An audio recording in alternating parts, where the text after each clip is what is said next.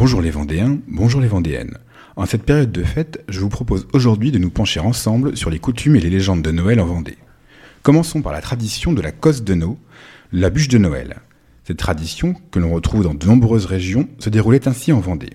Le soir du 24 décembre, une grosse souche, mise de côté pour l'occasion, était placée dans la cheminée et allumée avec le charbon de Noël de l'année précédente. Tour à tour, les habitants de la ferme frappaient cette bûche avec une pelle.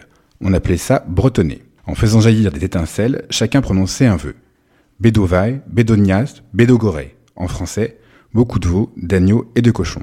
Le 25 décembre, une fois la bûche éteinte, on y jetait de l'eau bénite et le maître de maison gardait un morceau de charbon, le carbo de Nao. Chaque membre de la famille conservait un petit morceau comme talisman. La Vendée est aussi une terre de contes, et Noël a inspiré nos ancêtres. L'un des récits les plus connus est celui des bœufs de Noël. Ce conte est répandu dans tout le Poitou.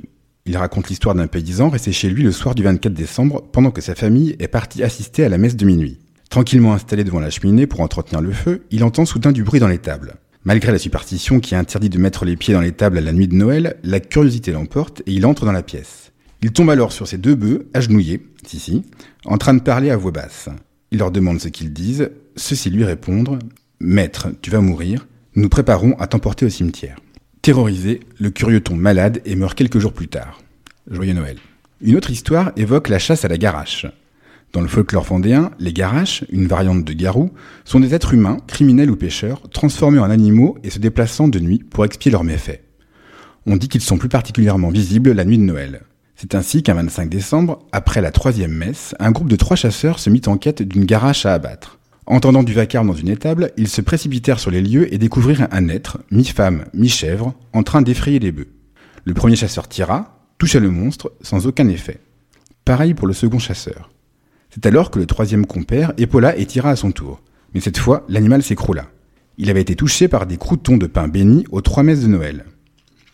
Prêts à se saisir de leur trophée, les chasseurs découvrirent alors que le corps de la bête avait repris sa forme initiale, celui d'une jeune et jolie jeune femme.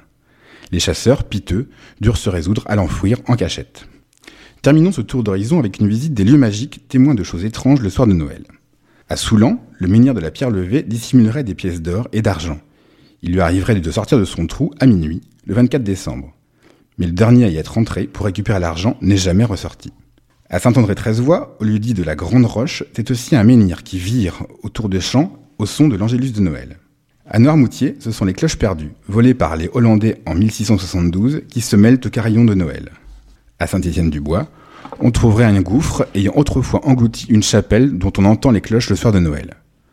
Enfin, à la Véry, le 24 au soir, à la pierre branlante, on pourrait voir des lutins danser la farandole autour de la pierre. C'est tout pour aujourd'hui. C'était Sébastien de la page Facebook Le Saviez-vous Vendée. À vous les studios.